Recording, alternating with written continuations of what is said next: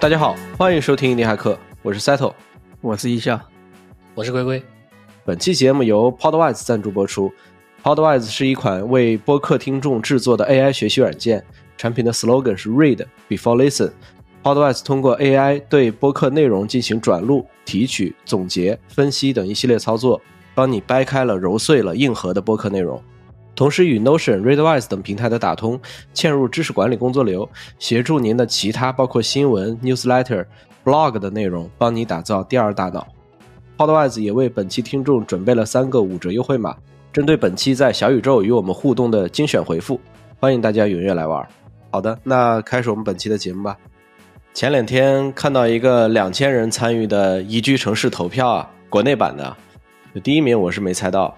既不是成都，也不是长沙这些网红城市，投票最高的是昆明。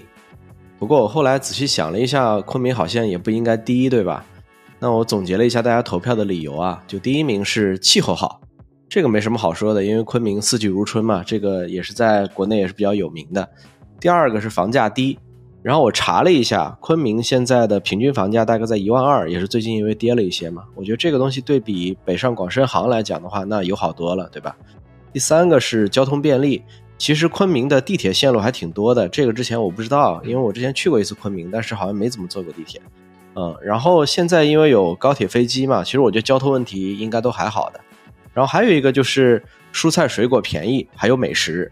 其实美食的话，就那云南，我们知道就各种各样的红伞伞、白杆杆，对吧？各种各样你都可以品鉴，我觉得这个还是挺吸引人的。毕竟因为我们在杭州嘛，美食荒漠嘛，对吧？劣势也还是有的，就总结起来，就一个是紫外线比较强，然后再一个是相对其他南方城市干旱一些。然后我又看了一下这个第二名跟第三名啊，其实都不是以前的大热城市，第二名是威海，第三名是沈阳。我觉得这个排名还挺有意思的。那我们今天也跟大家聊一聊宜居的话题吧，尤其是对于印地骇客来讲啊，如果我们大家要选一个落脚点的话，应该怎么选？好，那开始我们本期的节目吧。首先，我想提个问题啊，因为我们三个其实都在杭州待了，应该有十年以上了吧？你们现在认为杭州是自己的家吗？反正从我自己个人的角度啊，因为我现在人在国外嘛，然后虽然我杭州也有房，但是如果说我现在回国的话，我感觉我的第一站一定是要回老家的。我总觉得爸妈在的地方才是家的感觉，所以说我在杭州给我的感觉更多的啊就可能是我工作的地方。就想一想，感觉工作这个事儿压力就来了。我不知道你们是什么感受。嗯，你要说联想到工作压力啊，那我反而会比较容易联想到像什么上海、北京、深圳、青岛。嗯，因为以前经常去这些城市出差嘛，每次出差都压力山大，因为要去客户那。啊，而且一般需要我出动去，肯定就是有很麻烦的问题要解决。对，所以每次去心理压力都很大。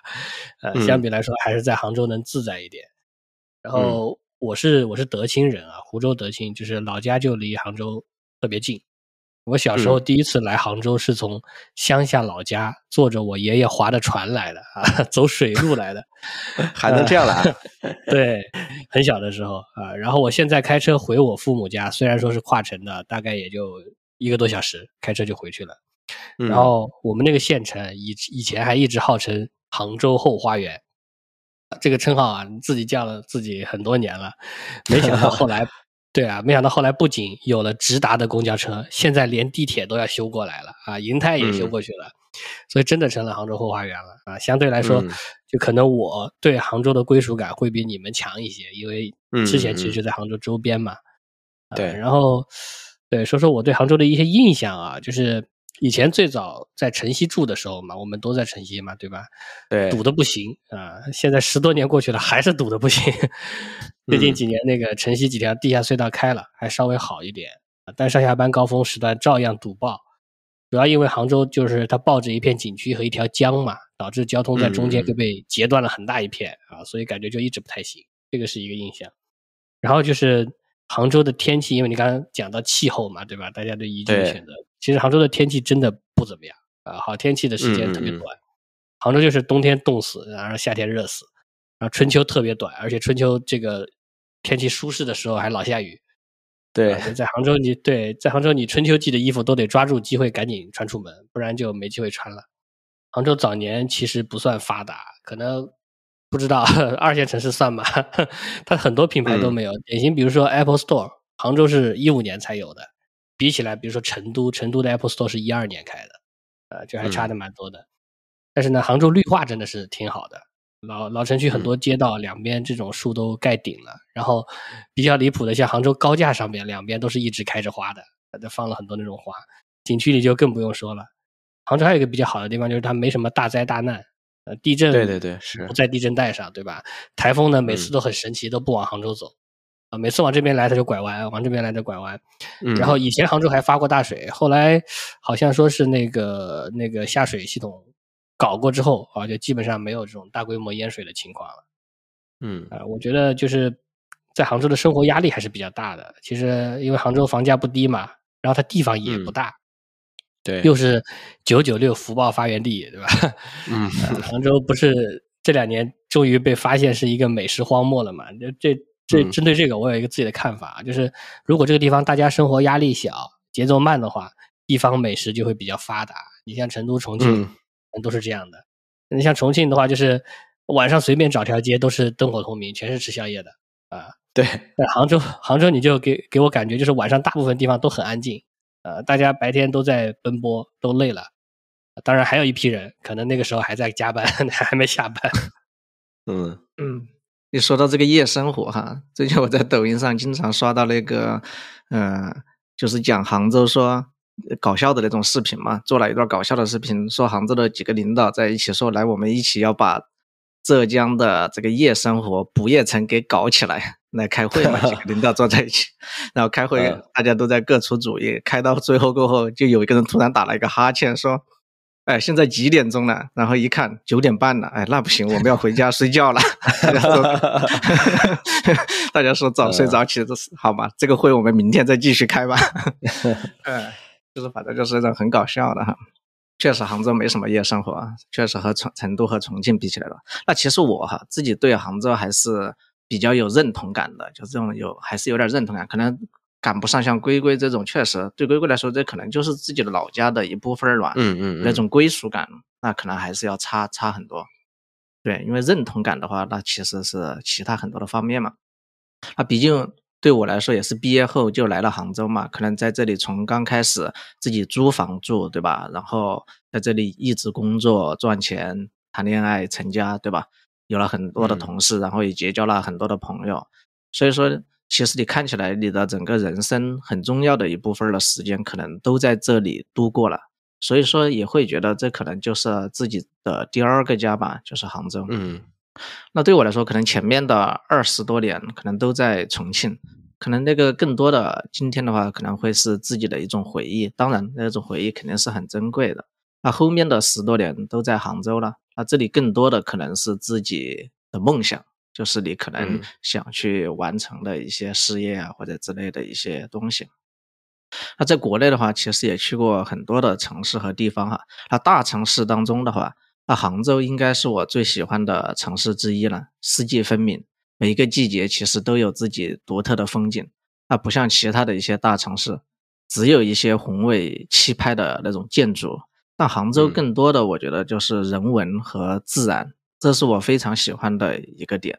就在这一个点上，它在人文、自然以及这个城市经济的发达程度之间融合呀、平衡的很好很好。我觉得这一点。那这一方面呢，其实也有很多人都会觉得嘛，杭州和日本京都，其实在整体上感觉是差不多，都是嗯那种比较有文化底蕴，然后经济也还挺发达的。所以它就是这一方面，其实感受是特别好的一点。那另外一个方面的话，就是关于活力了。那杭州其实身边的人真的大家都很优秀，我觉得这些不管是同事也好，朋友也好，还是你随便去一个咖啡馆坐下来，然后身边的人都在讨论啊，在在聊天的一些话题，都会感觉就是在杭州的这些身边的人，大家都很有自己的想法，感觉每个人都在努力的奋斗。这和我老家重庆可能感觉就很不一样了。那我在重庆的可能朋友们似乎其实没有那么多的梦想，没有那么多 奋斗的那种热情。他们每天可能也在努力，就是过好自己的生活吧，就是享受当下。那有时候其实也真的很羡慕他们哈。那像我们的微信群，百分之八十的聊天内容其实都是在约宵夜、约麻将，就是我觉得宵夜和麻将这两个话题是最多的。所其实我对杭州的这种认可哈，其实可能更多的还是来自于我觉得我自己骨子里其实并不是一个真正能够躺平的人，他自己还是拥有一些所谓的梦想吧，或者说想做的事情。那在这方面的话，杭州确实提供了一种我觉得相对比较平衡的一种环境。所以说我对杭州其实认同感还是挺高的。嗯。那你之前不是有一段时间一直在老家待着吗？你能不能跟我们讲一下，你觉得你在老家跟在杭州有什么不同？我来讲一下。其实我之前有一段时间，当然也不是在重庆老家哈，更多的是在我老婆的老家，在江西。那我觉得，呃，还是挺有代表性的。我觉得给我也挺挺有感触的吧。当时因为我在这儿足足待了三个月的时间，时间其实足以让我去体会一个城市。我觉得。嗯，对我老婆的老家，她因为是江西下面的一个小城市嘛，然后那个城市现在也有一个很火的武功山，我相信很多人都知道，所以说知道武功山都知道是萍乡了。就整体上来讲的话，小城市哈待的这个三个月，给我的体感其实是比较一般的。那比如说哈，现在武功山现在其实很火了，那一到周末节假日，其实有非常非常的多的人来武功山，我自己也去过，那真的是人人山人海，整个山上全是人。那按理说有了这个游客量的话，那应该能够为这样的一座小城市带来一些人流啊和那种活力啊之类的，年轻人呐等等，应该会有这样的一个情况出现。但实际的情况并不是这样的，就这个城里面基本都是本地人，外地人非常非常的少，或者说都是本地周边城市周边的那几个城市的人，反正都是外来的人很少很少，和他的那种游客量比起来。我觉得完全是不对等的，就哪怕你在那种商业最集中的地段，其实你也是找不到很多那种游客呀之类的，就这个就很离谱了。就是武功山那么火，为什么在这个市中心却没有游客？就这是一件很离谱的事情。所以说你就会发现，在这个城里面，它每天感觉都是一成不变的，非常的平静。就是因为没有人口的流动嘛，也没有外来人，就让你感觉就是每天都是一样的，就是这种感觉，就是没有波澜的这种氛围环境。反正我我的个人的体验是不是很好？对，那刚好那一段时间就和老家的一些公务员朋友经常在一起吃饭，因为那边反正你的工作嘛，不是干公务员，可能就是自己干小生意的，对吧？反正工作几乎就是这两种工作。对，就和那些公务员朋友一起吃饭，也听到一些小故事，比如说有领导就问嘛。武功山，我们现在来了这么多的游客，这么多的人，那为什么我们的收入还这么低？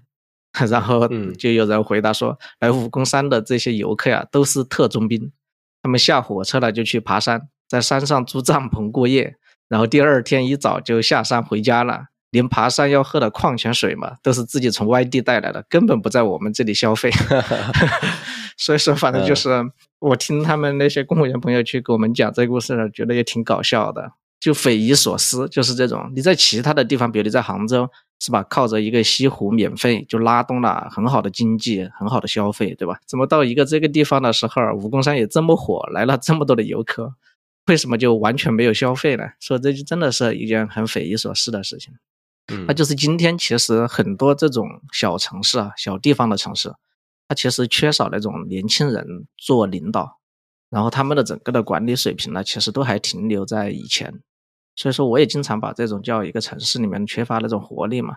所以说，这就是他们可能不太会说去用年轻人的思维和方式去对这个城市做一些新的治理啊这些。所以说，你哪怕来了很多的流量，然后你自己也拿不住，就是那种感觉。对，嗯。所以说没有活力这一点是我自己不是特别喜欢像老家呀这样的一些小地方的一个很重要的一个原因吧。这种没有活力哈，其实我还经常把它归属体现在那种人情世故比较重，就是你一出门可能都是认识的人，对，你去逛个超市也好，去个商场也好，去撸个串儿也好，你经常的可能会遇到你认识的人，不管是。长辈也好，还是同辈也好，晚辈也好，真的是特别多这种人情世故，你还需要花很多的精力和这些人去维系好那种人情关系，因为大家都是这样做的，你不这样做的话，别人反倒会觉得你这个年轻人怎么那么不守规矩，就是这种感觉。其实这一点对于我来说真的是致命的。这儿再穿插一个小故事啊，就是我之前在萍乡待三个月的时候，然后有一天我在小区的楼下去停车，然后那儿本来就有一个空的车位，我就顺道把车停进去，然后就有一个反正你很年长的一个一个人，应该叫叔叔的的人，然后就过来叫我说：“他说你不要停在这儿，你换个位置停。”然后我就反问了他一句：“为什么这儿不能停？” 然后他就炸毛了，然后他 他就觉得。哎，他就最后说了一句：“他说，那你这个年轻人怎么回事了？”他说：“你还访问我来了。”其实，其实最后我和我老婆聊哈，就感觉这个人咋了？他就感觉他的权威受到了挑战，因为他其实年轻的时候他们都是做领导的嘛，然后在小地方做领导的，然后他说给下属说什么话呀，其实大家都是执行，就是听就完事儿了嘛。说当时我去访问他的时候，他就很诧异，他就真的是炸毛了。当然，我也不是一个脾气特别好的人，就直接和他。对干起来了，当时，对，当然他最后知道我们是谁谁谁过后就，然后就算了嘛。反正说了这么多自己不喜欢的一面哈，那其实还是有比较好的一面的，就是毕竟离父母真的是很近嘛，那你可能每天有吃有喝，消费也低，可能你想消费的一些东西也没没得你消费，就是特别是精神层面的一些东西的话。那可能每天像这小地方，我自己来说的话，唯一的消费可能就是买咖啡和晚上撸串了。那其他的其实没什么消费的兴趣了，对。所以说对我来讲，其实并不是在于城市的那个大和小吧，而是要去有年轻人的地方，有活力的地方。这个觉我觉得是比较重要的。嗯，其实龟龟前段时间 gap 的时候，不是也开着房车去海南了吗？我不知道龟龟 觉得去海南躺平的感觉怎么样？反正之前听你片段分享了一下，你觉得挺爽的。你可以给我们科普一下，因为你是开房车去的嘛。其实现在也有很多人对于房车旅行这个还挺感兴趣的，你可以跟大家聊一下。啊，这个我确实可以好好讲讲，因为真的是舒服。呃，要不是现在 家里这个对家里这个狗得了比较麻烦的病啊，因为它现在每周要打针，然后每个月要复诊要检查啊，所以。要不是因为这个的话，我本来今年还打算去海南过冬的，啊，因为我是我是去的陵水，就在三亚东边，陵水那边有一个清水湾，啊，是一个长十几公里的一个连续沙滩，并且是全开放的，啊，它就不是不是像三亚那样，就是被酒店围起来结成一段一段的那种沙滩，嗯，然后呢，这个沙滩往东有疍家人的鱼排，啊，就是那种住在海上的嘛，疍家人的鱼排，然后往西呢有一片滩涂，反正它这个环境还是挺好的。然后西边镇上还有夜市，那个夜市就专门卖的最好的就是生蚝啊，生蚝管够特别便宜。当然啊，因为这个沙滩它不是酒店在管理啊，所以虽然也是有人在打扫的，但是相对来说没有酒店的沙滩那么干净，倒是真的啊。特别是在过年之后，那个时候人呢又多，然后呢还有在沙滩上吃烧烤啊、放烟花的，有沙滩就会比较脏。但过年前一个月的时候是很干净的那个沙滩，你在沙滩边散散步啊、吹吹海风啊，因为它是个连续沙滩嘛，你可以走上很久。然后那边冬天的气候非常舒服，因为我在那边也待了三个月嘛，啊，像那个一笑说的，三个月也可以大概看懂一个城市啊，基本上每天都是二十多度，那个时候那三个月，而且非常少的下雨啊，我就我在那三个月基本没下雨，我走了之后开始下雨，全都是晴天，我们就是每天都会带着狗去海边溜达溜达啊，有时候呢就散步，有时候就搬两个这个户外折叠椅，我和我老婆过去坐着，嗯，那段时间基本上啥也没想。每天就是玩玩游戏啊，吃吃东西啊，然后海边逛逛，啊，看看日出日落，对我来说是非常治愈的，给我的这个精神充了不少的电。嗯，那说到这个，正好顺便也说一下这个那边的衣食住行啊，如果有有朋友感兴趣的话，就是陵水，因为不是三亚嘛，没有三亚商业那么发达啊，像清水湾附近基本都是住宅小区啊，然后它也有美食城和超市，啊，菜市场也有，就是你想自己做饭也没问题。那酒店也有，但是不多啊，不是像三亚那样全是酒店。然后呢，住宅从这个高层小公寓啊，到独栋大别墅都有，各种类型都有在对外出租的。像我们虽然是开房车过去的，但三个月也不打算一直就住在房车里嘛，所以也是租了个房子来住。呃，吃的话有时候就自己做，有时候就叫外卖，然后也有跑去美食城或者路边摊或者那个夜市吃的。出行的话，我们是把自己的车托运过来了啊。虽然路上是开房车过来的，不过我们这个房车是租的啊。到海南之后就还掉了，这个一会儿再讲。然后我的车是特斯拉嘛，在这边充电也很方便啊。基本上，嗯，很多地方它都有那个公共的充电桩啊，甚至我租住的这个小区里面就有充电桩。然后网络的话，陵水这边是有专门针对这种几个月的居住时间的这种度假网络套餐，就是针对这种候鸟群体的这种度假网络套餐，你可以一次办，比如说三个月、五个月这样的这个宽带，呃啊，说到这个，假如你也想来的话啊，就是这种短期租房度假的话，我建议自己带个路由器来，因为一般这种 房房东配的那个路由器都特别烂，支撑不了你这么多设备和网速。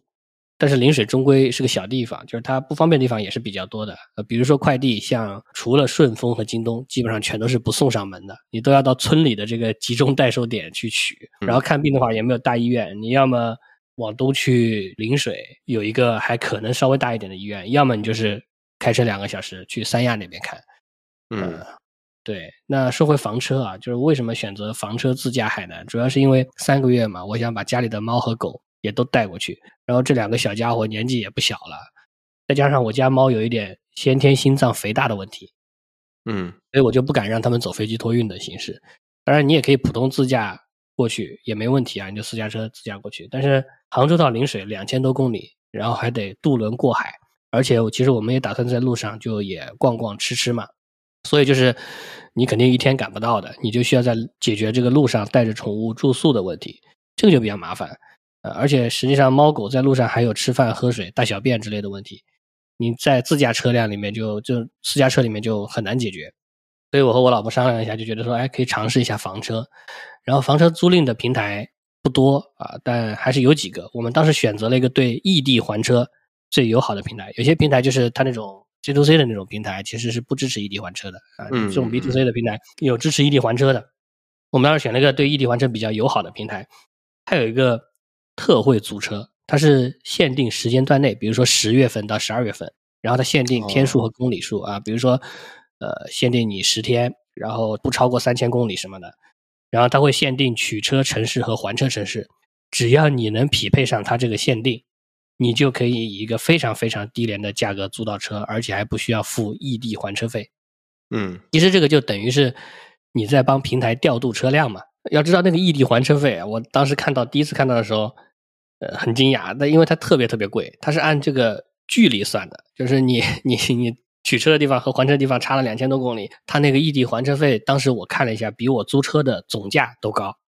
啊啊！我用这个特惠租车不需要异地还车费之后，我们当时租了个 C 型房车嘛，七天算上保险，只要一千出头啊，非常便宜。那很便宜。这里对这里给不了解房车的朋友也稍微解释一下，C 型房车是指那种用轻卡、面包或者 MPV 之类的这种底盘，但是替换了车厢的房车，它也是蓝牌的啊，你正常的这个 C 本驾照就可以开。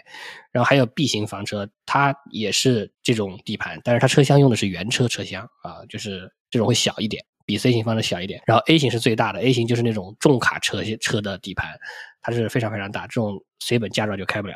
啊，所以就是说，你 C 型和 B 型房车都是不需要什么特殊驾照的，大家都可以开。嗯，只不过 C 型房车它会更高更宽，你在市区可能要小心限高之类的。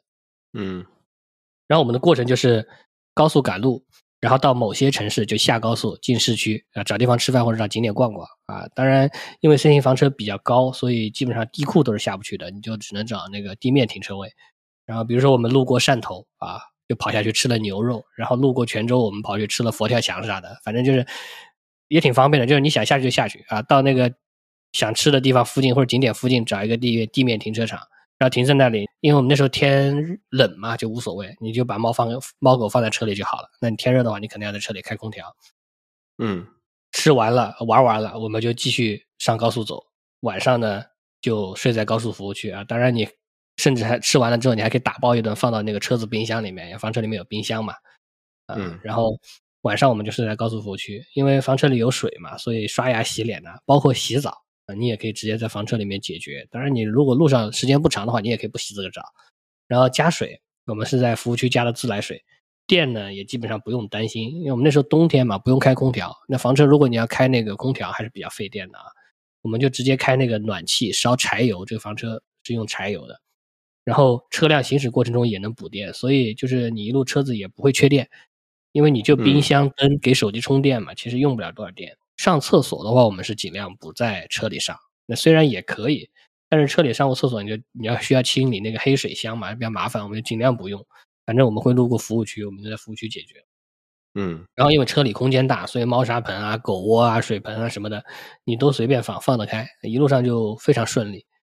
呃，整个过程给我的体验是很好的。你想象一下，你在一个陌生的地方啊，在车里打开窗户，然后坐在一张桌子面前，能够吃着热乎的东西，看着外面的夕阳，啊，旁边还躺着你的猫和狗，就这这是一种很神奇的感觉。就是明明赶路往往是很疲惫的，但是你用这种方式的时候，你会完全不觉得疲惫啊。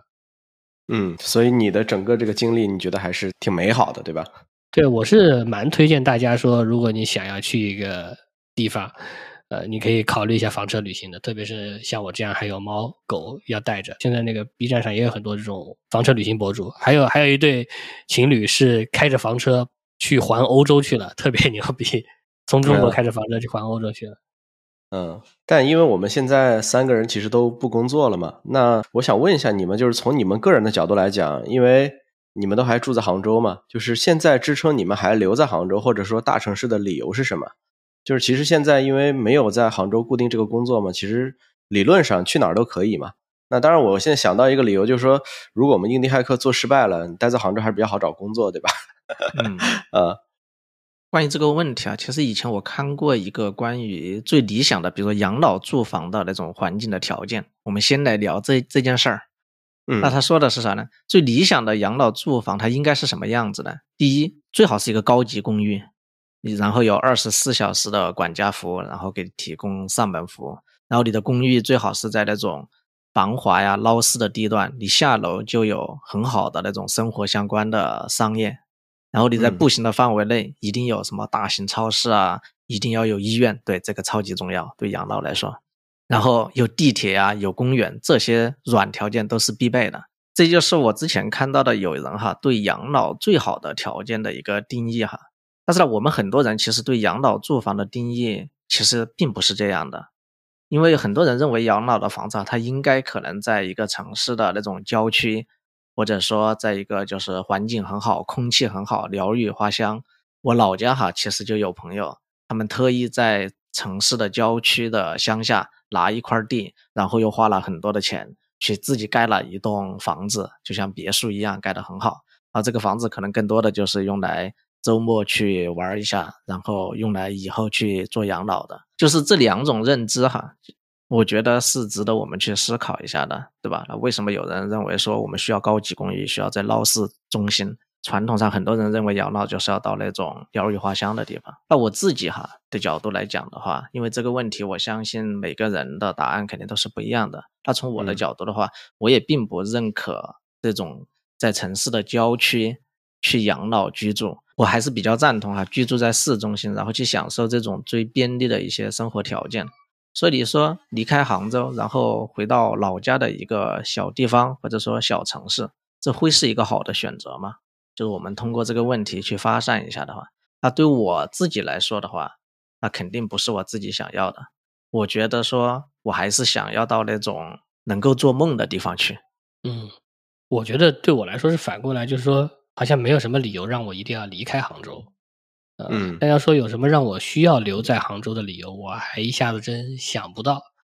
呃，首先我没有孩子要念书，对吧？然后我也没有什么必须要买奢侈品啊，或者说去高端店里消费的需求，可能跟一下差不多，买个咖啡或者说去 撸个串嗯就差不多了。嗯对嗯，呃，然后社交上的话，我这种 i 人是不需要什么现实社交的，网络就够了。其实我之前就一直在考虑是否继续留在杭州的问题啊。所以虽然说我也没有打算说要回老家到小镇上生活，但是其实我不喜欢杭州的气候啊，我也嗯不喜欢杭州对养狗的政策。然后杭州的这个生活成本也不低。那以前是因为工作需要留在杭州，现在也确实没有了这个理由。啊，当然前不久就因为我家狗生病这个事情，导致我现在暂时也打消了要换一个城市的念头啊。啊，打算还是一直让信得过的医生来治疗比较好。那其实说到这个，这个对人也是一样的，因为大城市的医疗水平嗯会更好。而这个不像买东西，对吧？你奢侈品可以不买，但并不能不看。真正到了养老那种阶段的时候，这个就会很重要啊。对养老，我也是比较认同一下的看法，就是在那个阶段，你需要的其实是极致的方便啊，因为你自己会变得越来越不方便。你跑到乡下去自己一个人住着，出点什么事儿，或者说有点什么需求，其实都满足不了。对，我自己啊，在前两天其实也看到了一个观点啊，就是不管是在国内还是国外，其实房子都是政府去驱动经济增长最好的工具。因为国内我们看似房价高，但是没有持有税啊。国外你看美国的话，它看起来可能房价低，但是美国是有房产税的，它持有税其实有大概每年有百分之一点几。对，就其实这个成本也不低的。那比如说，呃，像一个城市啊，就是基本上。它对于房价的定位，可能就是当前城市的家庭年均可支配收入的二十倍，大概是这样子。假如说就是以这二十倍上来算的话，你基本上二十倍两口子一辈子可能也就过去了，因为你不可能说可支配收入全攒着嘛，你可能还得旅旅游呀、滑滑雪呀，对吧？呃，乱七八糟的都得弄一弄，那你这样就得拼命劳动了。所以说，从这个角度上面来看的话，你看现在有很多人不是都是在大城市打工嘛，但是他可能也不太想说，我就把这个钱。一辈子留在大城市里边，然后去买房呀，干嘛的？他就去回老家买房，感觉好像这也是一种套利啊！我不知道说这么做到底对还是不对，就是在大城市打工，然后在小小地方买房。但好像大家就很多人其实也不甘心说，哎，为什么我在大城市里边工作了这么久，我留不下来？就我觉得这个可能还是挺矛盾的一件事，对很多人来说。嗯嗯，对。那我来聊一下这个矛盾吧，就是大家。确实好像都不甘心，就是这件事儿，对吧？你让他离开的话，对，就是像我们其实之前在做 to B 业务的时候，其实我们自己都非常清楚，那企业其实最喜欢的都是帮他增加效益嘛，扩大经营嘛，而不是单纯说是帮他去降本，是吧？降低成本活下去。那对我们每个人来讲，本质我觉得也是差不多的，因为大多数人其实还是在追求发展的吧，包括你，你想你读书，对吧？从小学念到中学、大学，最后又去读博。你的目的是啥？肯定都是在追求发展的，寻求更好的机会，然后大家都在努力奋斗嘛，想收获很更多一些精神啊或者物质层面的一些东西。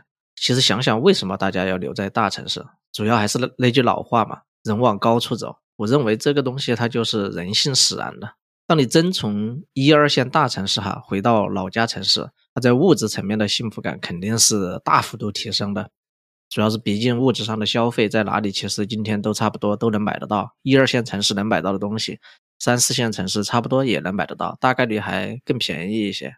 那关键的是房价这个大部头嘛，就像刚才提到的，对吧？那它其实可以减少很多的支出了，那自己的可支配收入就变得多很多很多了。那说回来，那为什么大家还是想留在大城市呢？既然离开一二线城市有那么多的好处，是吧？特别是在经济层面。那我自己想了想，大概我觉得可能有三个点。第一个点，我觉得就是大家不太愿意说破的，就是大家可能心里都有，但是又不愿意拿到台面上来说，那就是面子问题嘛。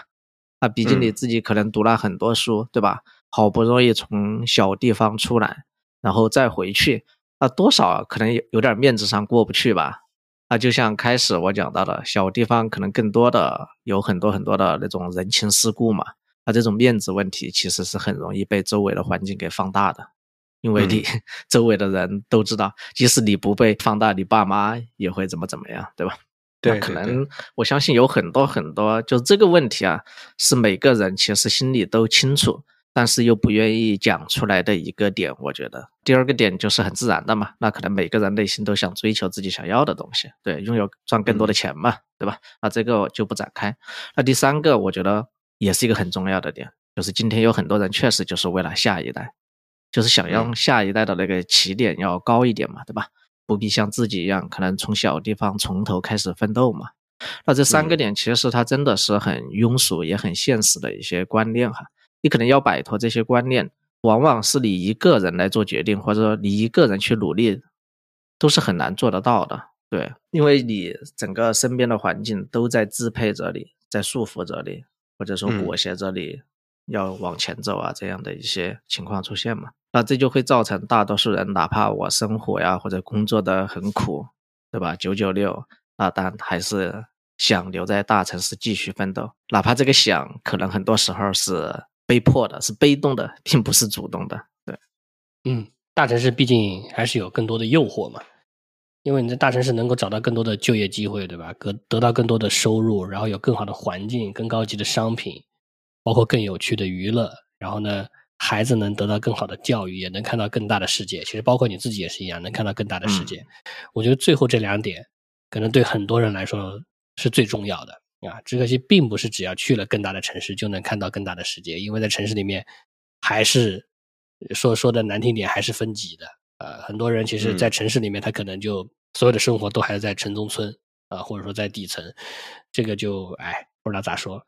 那嗯。我觉得你你来了，你可能不一定都能得到这些好的东西，但是你付出了更高的生活成本，然后有更大的竞争压力，更少的个人时间和空间，而且其实你的孩子也在承担这些额外的成本，啊，但像像 Settle 说的说，哎，在大城市打工回老家买房，但这个问题就在于说，你买了房之后，你要不要回老家呢？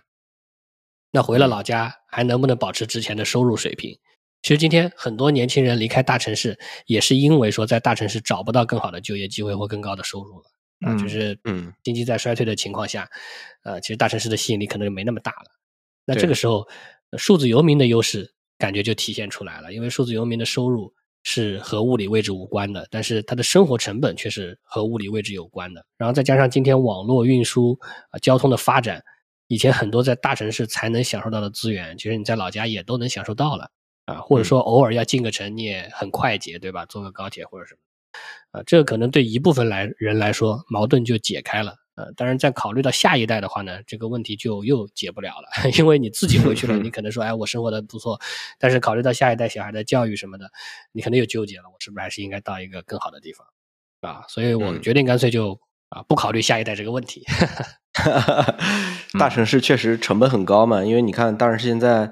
房价都比较高，比如以我们现在都在的杭州为例啊，就是比如说你整一套八十九方的刚需房，可能就三百万左右了，对吧？当前看起来，就房价短时间内上涨的空间，当前来看也比较有限了。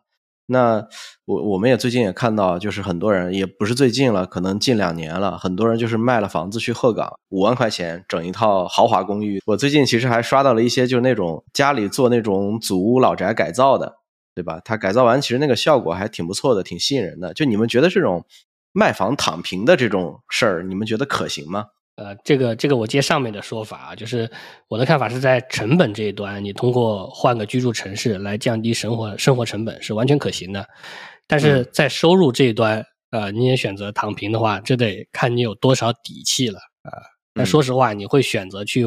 五万鹤岗买房躺平的话，我觉得你这个底气应该也不会很厚，对吧？那这个时候是没错，你你很底气很厚的话，你可能就选择去新加坡买房躺平了。是，呃，对，所以这个时候你就得好好计算一下你的抗风险能力如何了。因为比如说你想靠每个月几千块钱的利息收入啊去退休躺平的话，一旦发生明显的通胀啊，你的躺平生活很快就会躺不下去。所以我觉得说你你要换个城市，你换一个低成本的地方去生活没问题，但是你千万不能放弃你创造收入的能力啊！你要你要具备让自己具备有对抗风险的这个能力。嗯嗯，说到那个改造家里老宅视频哈，我我想的话，大概率可能就都是视频博主所为。呃 可能你看似人家在改造老宅，对吧？那实则可能是在工作，在赚钱。别人。回到这个话题上哈，如果你说卖掉杭州的房子哈，跑去鹤岗，那我自己哈肯定是非常不支持大家做这样的决策的。那除非你把这个决策和行动哈，就当做一种行为艺术，对吧？就像那个视频博主一样，然后借此做一个自媒体的博主。他就像之前哈一直喜欢看抖音上那个韩船长嘛，他对外讲的就是自己把在成都的房子给卖了嘛，然后就买了一条船，就开始独自一人去航海了啊，最终到现在也收获了千万粉丝嘛。所以说，我们每个人其实都可以做一些看似离谱的事情哈。关键是自己要非常清楚自己在做什么，你自己想要什么，我觉得这是最关键的一点。如果你真的就只是为了，比如说逃离杭州去鹤岗躺平的生活，那可能真的不是什么明智之举了。那比如说我自己也有回重庆的想法，如果我卖掉杭州的房子回重庆，也会过得很好。那毕竟重庆的房价是真的很低嘛，然后又是老家，是吧？朋友也很多，那特别是离父母很近这一点。那让我还是很有冲动的，就像赛头讲的，感觉有爸爸的地方才是家嘛。我们每个人哈，其实都是在不断的做选择、做权衡嘛。还是那句话，我们知道自己在做什么，想要什么是最重要的。嗯，是的，这个我们确实就是得考虑一下。然后刚才龟龟其实也有提到数字游民嘛，其实像很多欧美的那些独立开发者，他们个人的选择上面，感觉他们首选的游民地点是东南亚，就比如说什么泰国、菲律宾、印尼啊等等。相对于他们在欧美的话，其实这些地方的生活成本是很低的，然后房子也便宜，然后很多人可能就一直住在酒店的，对吧？就类似这样子。那这些地方我觉得是有点类似于鹤岗的，但是比鹤岗要好得多。然后这些地方其实对国内觉得还是挺友好的，就是至少这几个地方很多地方都是免签的，比如泰国、菲律宾，很多地方都是免签的。就我觉得好像如果我们不待在国内的话，去选择这些地方去，好像也挺好的。对对，呃，其实有个网站，应该很多朋友都知道啊，就是给这种适合数字游民的城市排名的，叫 Nobad List 啊。嗯，它其实通过很多维度去评价一个城市啊，比如说生活成本呐、网速啊，然后娱乐啊、饮食、治安、气候啊、医疗、夜生活，甚至还有比如说 LGBTQ 啊友好，嗯啊，然后还有那个城市里免费 WiFi 多不多之类的，反正维度很多。综合排名在前面的很多都是东南亚城市。呃，因为它现在排的第一的是曼谷嘛，然后还有什么像清迈呀，然后比如说巴厘岛的长谷啊，那个长谷是个冲浪的地方，嗯，啊，也有比如说像葡萄牙、西班牙、克罗地亚的城市，啊，当然这些呢就是对欧美的那些人会要友好一点，因为免签的地方多嘛，啊，但对于我们来说就是可能东南亚的这种会免签的多一点。啊，它其实甚至还有一个肯尼亚的啊，肯尼亚首都内罗毕排在第四十四位啊，平均网速只有九兆，我也不知道为什么排那么高。呃，那其实像比如说排第一、第二的曼谷、清迈都是在泰国嘛，泰国现在对我们是免签的啊，对吧？我记得就是就是今年的事儿，嗯。啊，然后巴厘岛也是免签的啊，确实都是可行的，并且很容易尝试的地方，因为你跑到那边去，反正不需要签证啊，去租个房子，你就可以尝试在那边生活一段时间，看看适不适合自己啊。那实际上，国内也有人做了一个类似的网站啊，叫“明日故乡”。你听它这个名字啊，就是这是我下一个故乡。啊，大家感兴趣的可以可以搜一下啊。它它这个网站的筛选还挺有意思的，就是它也是把各种城市、呃县城什么的都列出来了，然后有很多筛选项，比如说什么人均 GDP 啊，然后人口啊、气候啊，呃有这些基本的。啊，还有比如说这个城市有没有星巴克啊，有没有麦当劳啊，有没有肯德基啊，它会有这种筛选项。可以让你去筛选一个，对，那我觉得它可能还得加一个有没有瑞幸，对吧？对一项来说需要瑞幸，对，有没有瑞幸很重要。从数字游民的角度来讲的话，那大理其实现在还是我比较喜欢的一个地方，因为大理的整个洱海的地形哈，大家可以去看一下，它是非常的像硅谷的，也有很多人把大理的那个地形给它和硅谷的那个对应关系给它标注出来了，在网上有挺多这个图的。所以很多人都把大理哈戏称为大理福利亚，对吧？对标 加利福利亚嘛，对吧？啊，那像一些现在的什么 Web 三呢，还有一些 remote 的工作的会议啊，还有什么数字游民呢，这样的一些会议，其实从去年就是前两年开始，有很多很多这样的会议都在大理举办。对，也有一些公司哈，其实把自己的办公室都设在了大理，那你可能自己的员工。可能什么时候到那边去旅游啊，或者没事了就可以到那边去工作个一两个月，都是挺好的一件事儿。对，嗯，那年初的时候我自己也自驾到了大理嘛，然后玩了一圈。那那个时候就有想法说，能够在大理的那个苍山下能租一个那种半山的别墅，在那里待个一年，哎，每天都可以在大理这个风花雪月的地方，哎，做做播客，写写代码。那想想还是挺美的一件事儿。对。但后面因为一些其他的计划哈没有实现，也算是一个小小的遗憾嘛。那大理这个地方，它其实那个城市它没有多么的发达，但是游客是真的很多哈。但是呢，嗯，这些游客里面很多人就像我一样，去了大理过后，就有那种冲动想留下来，在这儿生活个几个月啊，或者说一年的。所以说大理现在就有很多很多的人真的能够在这里短暂的去生活。那几乎都是一些年轻人，就他们整体的那个氛围就比较好，就不会很死板。这和我刚才讲的我在江西的小城市，对吧？去生活的体验就不一样，就是因为他这里的年轻人很多，很有活力，然后并且这些人都很有想法，都是来自于不同行业的。那和你在自己的那种有一些老家的小城市，然后都是自己本地人，这种体验就非常非常的不一样。啊，这个点，并且也是我觉得对数字游民来说是比较重要的哈。就像我刚才说的，你去了老家的小地方，是吧？都是本地人，然后你和你其实也没有什么能交流的话题，别人可能也无法理解你的工作。就像我 之前那个老家小地方的事儿，我每天在家里办公的，其实本地的很多人其实他是理解不了这件事儿的，为什么会能够在家里工作？就是这件事儿其实是理解不了的。所以这样的环境，我认为它是不太利于你的数字游民的工作的。那毕竟大多数适合数字游民的工作，还是会带有一点创造性的嘛。那你可能还是需要交流，对吧？需要别人的鼓励，需要被认同啊之类的。对，对，认同感这个确实对于每个人其实来讲都挺重要的。嗯。那我相信每一个人都有那种说，哎，世界这么大，我想去看看的想法。当然，你现在可能攒了很多钱，也看完世界了，那你最终还是要在一个地方生活的嘛，对吧？问你们个问题啊，不考虑生活成本的话，你们理想的居住地是哪里？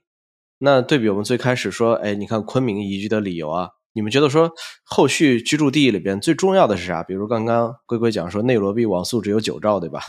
那肯定是不行的，对吧？反正我们住在哪儿，网速肯定得快，是吗？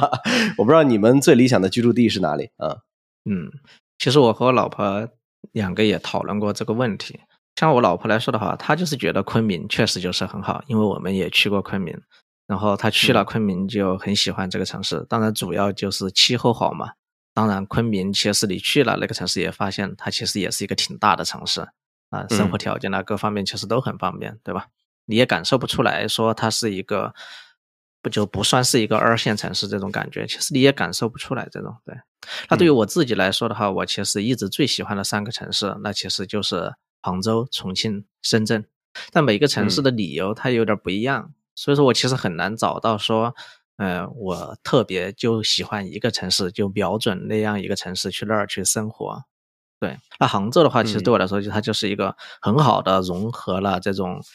人文、自然和城市的经济的发达，就是平衡的很好。那对创业来说也相对是比较友好的一个城市。那重庆的话，那主要就是朋友多，离父母比较近嘛。那我似乎可能在某种情况下也可以放下一点梦想，比如说去过上这种，诶，真正带有烟火气的生活，对吧？也挺好的。对，就是为什么一定非得要像杭州啊、深圳这样的，呃，天天充满了很大的压力啊、焦虑。那你在重庆可能每天就只有夜啤酒和麻将，哎，这种也挺有 烟火气的嘛，也挺好。对，嗯。那深圳的话，我觉得是真的很好啊，海边城市，是吧？气候也不错，还离香港也很近，就是你会发现什么都很好啊，是吧？冬天也不冷，气候很好嘛，对吧？啊，并且全部都是外来人口，活力也满满的，简直是搞钱爱好者的天堂。所以我觉得深 圳也真的是很棒的一个地儿。嗯。其实我觉得我第一会考虑的不是网速啊，是治安啊，还有这个政府廉洁程度。我觉得这是一个基本的安全感。就是当然国内基本上治安都挺好的，当然国外就不一定了。然后其次才是网速啊，然后是气候和环境啊。我这个鼻炎患者其实非常想体验一下长期居住在空气质量很好的地方是什么感受啊。其实之前在 南的时候就还不错，呃。嗯，再接下来的话可能是食物啊，我对这个社交和娱乐的需求是比较低的，呃，这么说的话，感觉可能深圳似乎是还不错啊，昆明感觉也挺适合我。当然，就是昆明我没去过啊，我不知道是一个什么样的感觉。但如果不限国内的话，我其实也挺想考虑一下东京和巴厘岛的啊，我觉得，当然东京可能生活成本相对来说高一点，呃，巴厘岛。巴厘岛前前段时间不是出了那个事儿嘛，对吧？就是那个那个，对，有两个情侣被被那个了的事儿，啊，不知道安全是怎么样啊。反正我觉得这几个地方我都是会考虑一下的。我现在也在考虑说，可以去这种地方，就是稍微住上一段时间，感受一下它跟你自己的这个设想是不是一样的啊。那有可能你住两个月就觉得说，哎，我确实喜欢这个地方，你就可以住下来。反正你在哪里都一样可以工作嘛。嗯，对。其实现在确实治安的话，国内确实我感觉是断层领先啊。那我相信，其实每个人心里都有一个一句标签的排名啊。比如说，各位这里是治安，对吧？然后艺校这边就是气候好，对吧？那你看，有的人是气候，有的人是便宜。比如有的人他去选择去那个鹤岗，对吧？他就是因为便宜嘛，对吧？那有的人可能就说，哎，我就想住在临海，对吧？那比如说你像印第骇客，对吧？那就是网速，对吧？啊，开个玩笑。其实对于印地骇客来说，网速快其实也不是一个物质刚需啊。其实就算你是一个十兆的网络，对吧？你一样可以去 hack 的，对吧？那我们做这期节目也是希望说能给大家打开一下思路啊。就是不管你是在大城市还是小县城，或者你是旅居海外，那我觉得你自己舒服是最重要的。然后我们还想给大家提一点，就是 mental health，就是你的精神健康、心理健康。那远远要比你的物质丰富要来的重要。我们希望大家每个人其实都能每天开心，无论你住在哪里，心理健康。嗯，好，那我们本期节目就先到这里吧，大家再见。好，好，拜拜拜。以上就是我们本期播客的全部内容，感谢大家收听，也欢迎大家踊跃留言。如果你喜欢我们，欢迎点赞并分享给感兴趣的朋友。如果你在用苹果播客收听，也希望你花几秒钟给我们一个好评，这会让更多的人了解到我们。要是能再点击一下订阅，那就再好不过了。我们下周见。